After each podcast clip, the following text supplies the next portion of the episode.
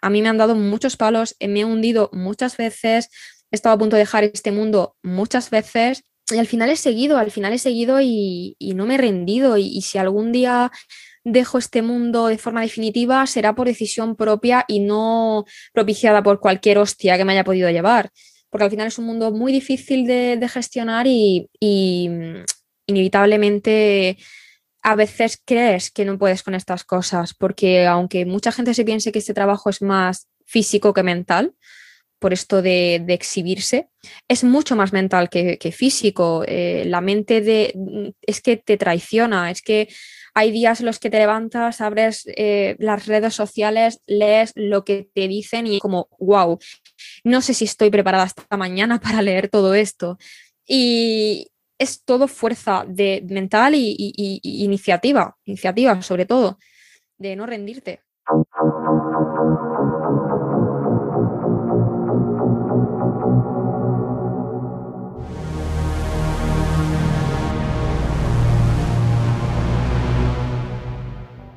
Aunque la transformación histórica de la intimidad se ha orientado a una liberalización sexual, aún mantiene añejos prejuicios contra las mujeres que se dedican al trabajo sexual. Mucho del rechazo y la estigmatización del trabajo sexual femenino se debe a la idea de representar una violación moral y o religiosa.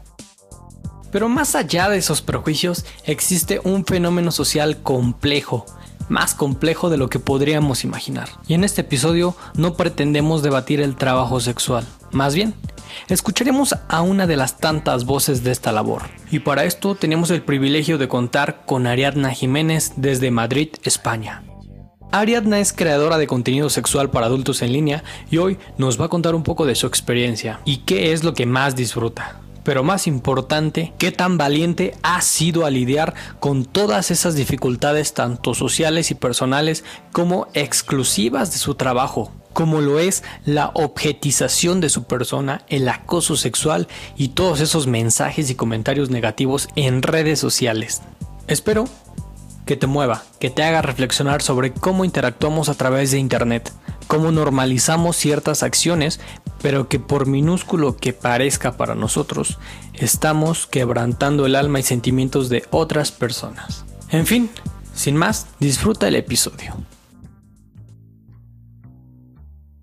Hola Ariadna, un placer tenerte como invitada. Muchas gracias por tu tiempo. ¿Cómo te sientes hoy? Eh, muchas gracias a ti por invitarme. Es un auténtico placer que me entrevistes y un gran honor. Así que genial.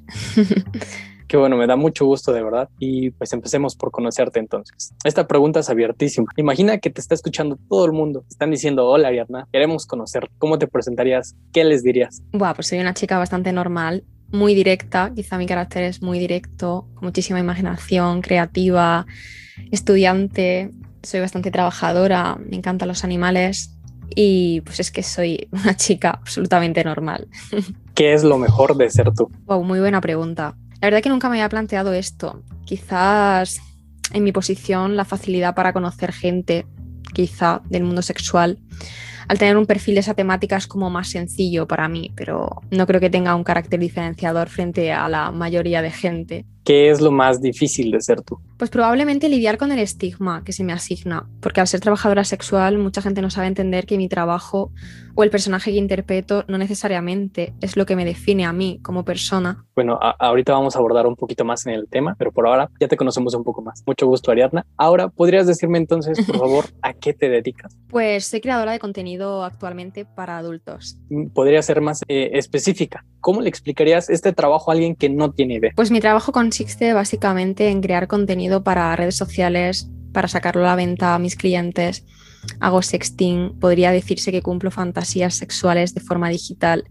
En mi caso personal intento ofrecer un trato cercano y personalizado a cada cliente y basar mi contenido en estimular básicamente la, sexualidad fuera de lo básico. Creo que queda, queda más claro.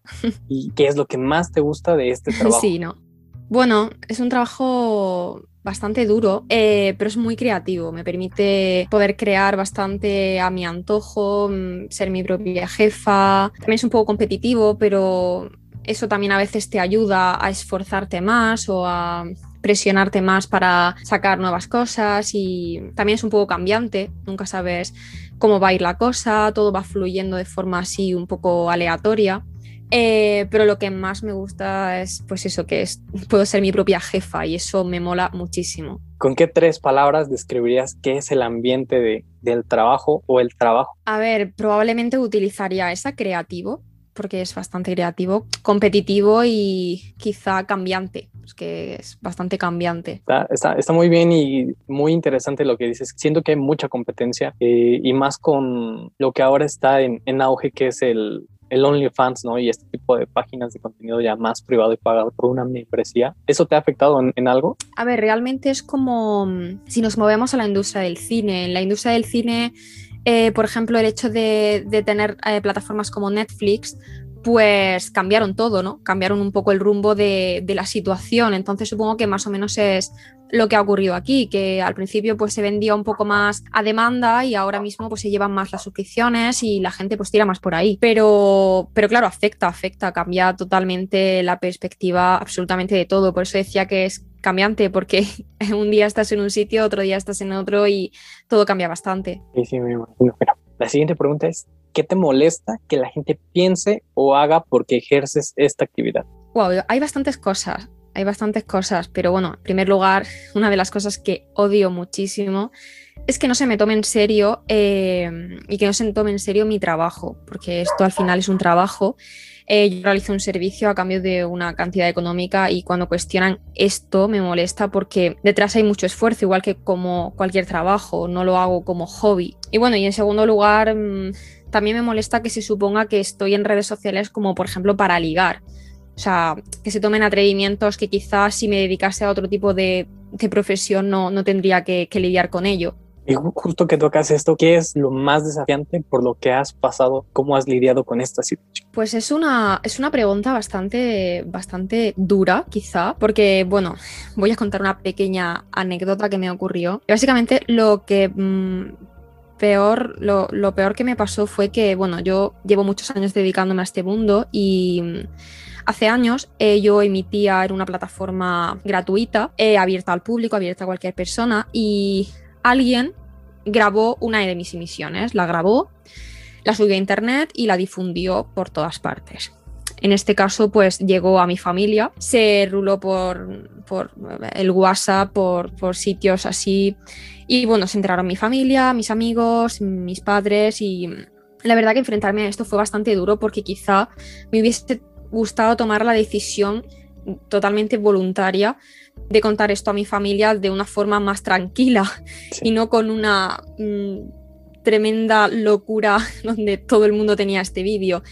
Entonces, pues bueno, mm, quizá fue lo más duro a lo que me tuve que enfrentar. Sí, claro, es algo más íntimo como pues han atacado a tu persona, ¿no? Pues al menos ha salido adelante de eso. Sí, a ver, creo que básicamente eh, lidiar con esto fue bastante complicado, pero creo que directamente nunca fui capaz de, lidiar con ello porque lo único que hice fue huir de la situación e irme. Me fui, me fui de, ciudad y, y, bueno, a día de hoy creo que no he enfrentado a la situación quizá como como me gustaría, porque bueno, aún a día de hoy sigo yendo al pueblo y, me siguen pasando situaciones totalmente surrealistas. Sí, me imagino que, que, te cambia mucho la vida, que por ejemplo he tenido, no es lo mismo, pero es parecido, que he tenido amigos que pues tienen, se abren, tienen la confianza de compartir eh, fotos íntimas, fotos sexuales con, con otra persona y esa persona los difunde.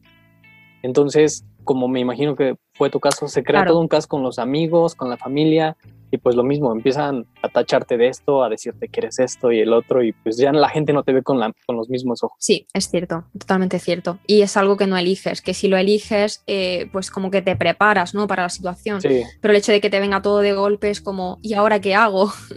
¿Cómo lo gestiono? ¿Y piensas lidiar con eso pronto? A ver, en principio yo creo que la gente que no lo haya entendido, a día de hoy probablemente no lo entienda nunca. Porque hoy en día, como me comentabas antes con el tema de OnlyFans, está todo como muy en auge. Eh, incluso pues hay entrevistas en la tele de, este tema y si la gente no lo ha entendido todavía, creo que mm, no lo van a entender nunca. Entonces la gente que siga mm, basándose en insultos o en, ponerme una etiqueta que es absurda, no, no creo que corrija eso en un futuro. Y, y, algo más que pasa en mucho en este, en este tipo de, de, medios y específicamente en tu, en tu profesión, en tu trabajo, es el acoso, algo que no se, no se nota mucho, porque algo, algo que, que vi, en, por ejemplo, en tu Twitter, es un tweet de un usuario cuando alzaste la voz sobre este tema, sobre el acoso. Sí. Y alguien había, había escrito esto. Acoso es, pero vamos, también lo fomenta tu oficio. A lo que respondiste muy bien que no por hacer contenido sexual fomentas que te acosen. Y es que es el tipo, eh, siento que es el típico argumento de, es que te vistes provocativamente y es tu culpa que te hayan violado. Y bueno, creo que es un ambiente en el que la gente, principalmente los hombres, no estamos listos para entender que no somos dueños del cuerpo de la otra persona, ni mucho menos que porque la otra persona eh, no tiene prejuicios como tú en su cuerpo, en su sexualidad, eh, te quite el valor y sexualicemos de esa manera. Al contrario, eh, creo que debería ser algo empoderador que te motive, ¿no? De, ah, pues yo también quiero tener ese cuerpo, quiero tener ese, ese autoestima, quiero explorar mi sexualidad de esa manera. Pero no, creo que al contrario, las empezamos a, a objetizar. ¿Cómo has lidiado con este tema de del acoso. Hombre, yo creo que nunca se aprende a, al 100% a vivir con cualquier tipo de violencia, sea la que sea. Hay días en los que te lo tomas mejor, hay días en los que te lo tomas peor, pero siempre es muy difícil de gestionar esta situación. La verdad que yo creo que la gente violenta no necesita una excusa para, para ser violenta. Lo que pasa es que cuando se les pilla o, se les saca los colores, pues siempre ponen estas excusas, que para mí son totalmente excusas, eh, totalmente desafortunadas, pero, pero que no sirven para nada, porque no me, no me siento mal por lo que hago. Eh, sin embargo, ellos deberían de sentirse mal con lo que hacen, porque al final es eso, un tipo de violencia totalmente injustificada. Sí, lo peor es que muchas veces se, esconden detrás de un perfil que ni existe, ¿no? No tiene ni foto de perfil, ni nada, ni información. Claro, sí es que el mundo de Internet está lleno de gente que al final se esconde detrás de la pantalla y eso les hace fuertes, cosa que poco a poco, gracias a Dios, existen muchísimas eh, policías en telemáticos y demás que pueden solucionar estos problemas, que no son invisibles porque estén detrás de una pantalla, ni mucho menos. Lo más triste es que es algo que se da en todo el mundo. Muchas veces tenemos como que este estereotipo, ¿no? De los europeos ya están más avanzados en la sociedad, pero es, es un problema que no se ha erradicado en todo el mundo y que sigue persistente. Por ejemplo, tú que estás en España, lo, lo, lo vives también. Correcto no es algo que sea algo exclusivo. A lo mejor en menor medida, sí, a lo mejor en menor medida que allí quizá, pero sí, sigue ocurriendo y creo que va a seguir ocurriendo por unos años. Sí, y es muy triste. ¿Qué consejo le podrías dar a alguien que esté en una situación similar, que esté sufriendo acoso? Mi consejo sería no estar solo frente al acoso. Eh, lo primero que yo le aconsejaría a esa persona que estuviese sufriendo acoso sería hablarlo con su familia, con sus padres, amigos, pareja, quien sea que pueda eh, servirle para apoyarse en esa persona y valorar la situación de forma conjunta, ¿no? Porque al final tú puedes tener una opinión, pero al, comentarlo con tus amigos o con tu familia, puede ser que la situación sea más grave de lo que parece o menos grave de lo que tú sientas que es.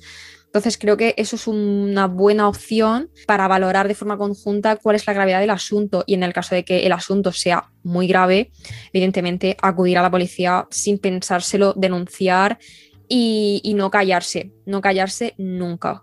Sí, es muy importante no tener miedo, porque muchas veces no lo hacemos por pena o por miedo. Claro, o sea, eh, cuando la otra persona siente que tienes miedo es cuando has perdido totalmente.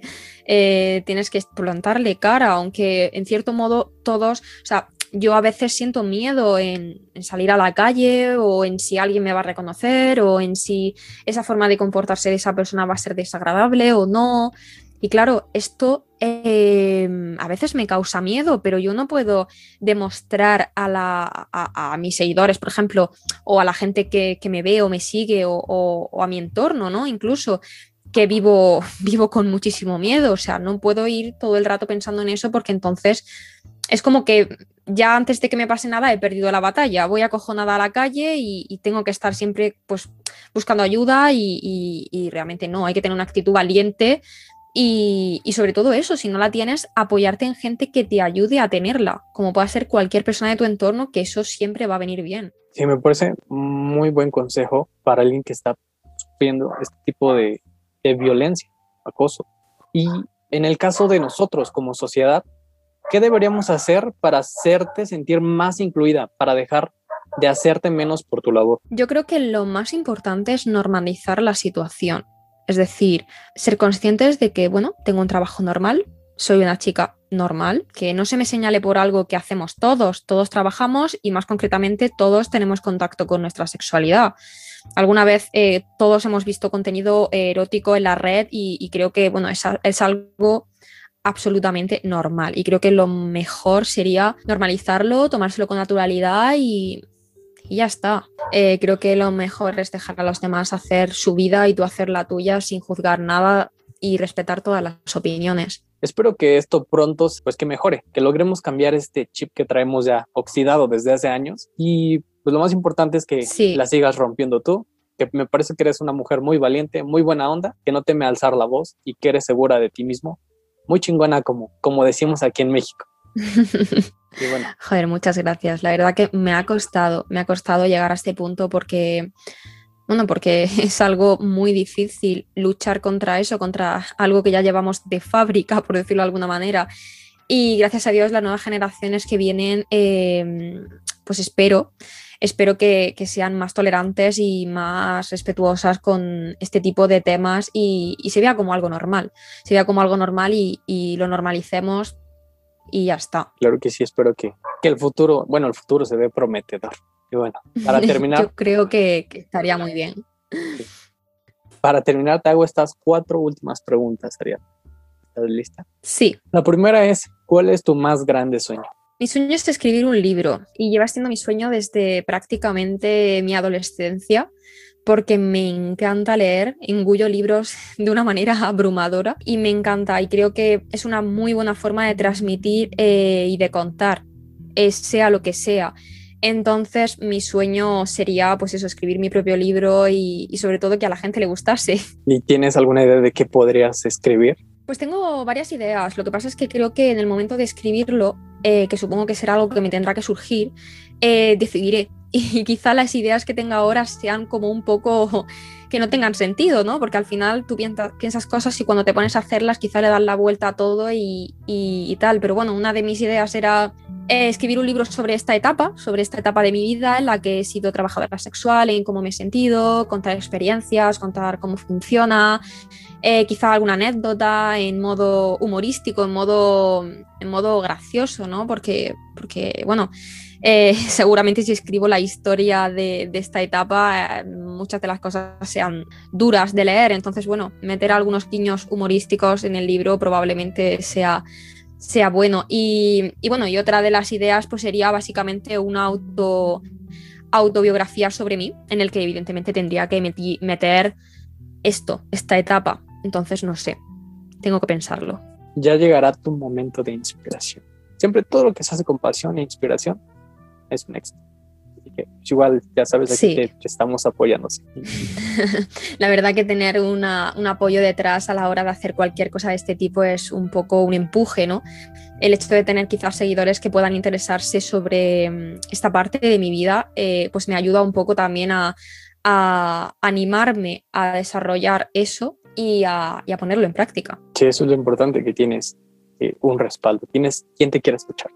Bueno, la siguiente pregunta es, ¿qué es lo más importante que la gente debería aprender de tu historia? Creo que de mi historia y probablemente de la gran inmensidad de creadores de contenido, creo que deberíamos de aprender que somos, que somos personas, que tras ese perfil que, ves, que se ve, pues hay una persona con sentimientos, con días malos, con días buenos, como todo el mundo, y, que el respeto debería de ir siempre por delante. Y, más concretamente en mi mundo, em, no sé, por ejemplo, nadie entra a una tienda eh, insultando, quedándose desnudo en mitad de un pasillo eh, o, esas cosas, con lo cual pues creo que tampoco debería de hacerse por un mensaje directo, creo que siempre debería de, premiar el respeto y el tener en cuenta que esa persona está trabajando, sea a lo que se dedique, sea ilustrador, sea eh, comunicador, sea youtuber, instagramer, eh, bueno, webcamer, actriz porno, lo que sea. Creo que siempre debería de premiar el respeto en los mensajes que se escriben a esas personas y sobre todo de mi historia personal que, que, podía, que podría aprender la gente. Bueno, yo soy una persona que he recibido muchas hostias en este mundo, parece que que bueno, que ahora que tengo un montón de seguidores, tampoco tantos, pero sí que tengo bastantes, eh, es como, bueno, esta chica tiene un montón de seguidores. A mí me han dado muchos palos, me he hundido muchas veces, he estado a punto de dejar este mundo muchas veces y al final he seguido, al final he seguido y, no me he rendido. Y, y, si algún día dejo este mundo de forma definitiva, será por decisión propia y no propiciada por cualquier hostia que me haya podido llevar porque al final es un mundo muy difícil de, gestionar y, mm, inevitablemente a veces crees que no puedes con estas cosas, porque aunque mucha gente se piense que este trabajo es más físico que mental, por esto de, exhibirse, es mucho más mental que, físico. Eh, la mente de, es que te traiciona, es que hay días en los que te levantas, abres eh, las redes sociales, lees lo que te dicen y como, wow, no sé si estoy preparada esta mañana para leer todo esto. Y es todo fuerza de mental y, y iniciativa, iniciativa sobre todo, de no rendirte. Me parece muy interesante tu historia de verdad te agradezco mucho que, que te hayas abierto de esta manera, que, que, de verdad alguien se sienta inspirado por, por tus palabras y claro que estamos esperando ya con ansias entonces tu, tu autobiografía. Bueno, muchas gracias, muchas gracias. La verdad que mm, a veces me, hago de menos yo misma eh, por todo esto que, te cuento, ¿no? Pero muchas veces me doy cuenta de que a mucha gente le ayudo a, cosas y, joder, anima muchísimo el darte cuenta de que una persona, aunque sea, se siente ayudada por ti, es como, wow, o sea, me siento muy halagada por ello y ojalá pueda ayudar a mucha gente de la forma que sea. Sí, además se, te nota el, el buen corazón y que bueno, sigue, así, para que la gente también pueda seguir al pendiente de ti, en donde podemos encontrarte por si alguien quiere seguirte y claro, contactar. Pues a ver, en mi Twitter es Ari barra baja pecato con doble C y, y en Instagram pues tengo puesto Ariadna Jiménez, Ariadna con dos I, un poco complicado, pero, pero bueno, eh, fácil de encontrarme. Con Ari Pecato seguramente eh, sea muy fácil encontrarme. igual están enlazados tus perfiles, ¿no? de Twitter podemos pasar a Instagram, de Instagram a Twitter. Sí, sí, sí, están totalmente lanzados ambos. Ah, perfecto. Bueno, la última pregunta es, si tuvieras la oportunidad de que todo el mundo te escuchara y pusiera atención en este momento, ¿qué dirías? Pues a ver, en este momento quizá me gustaría hablar sobre el uso de las redes sociales, creo que puede ser una herramienta de, entretenimiento absolutamente maravillosa, pero también creo que muchas veces se, utiliza de una forma muy tóxica.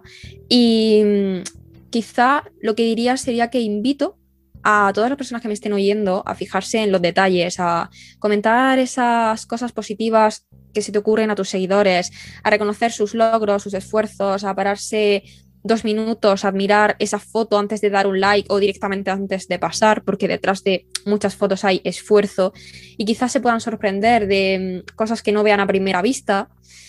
Eh, y luego, pues, eh, escribir un mensaje bonito, escribir un mensaje bonito puede alegrarle el día a cualquier persona.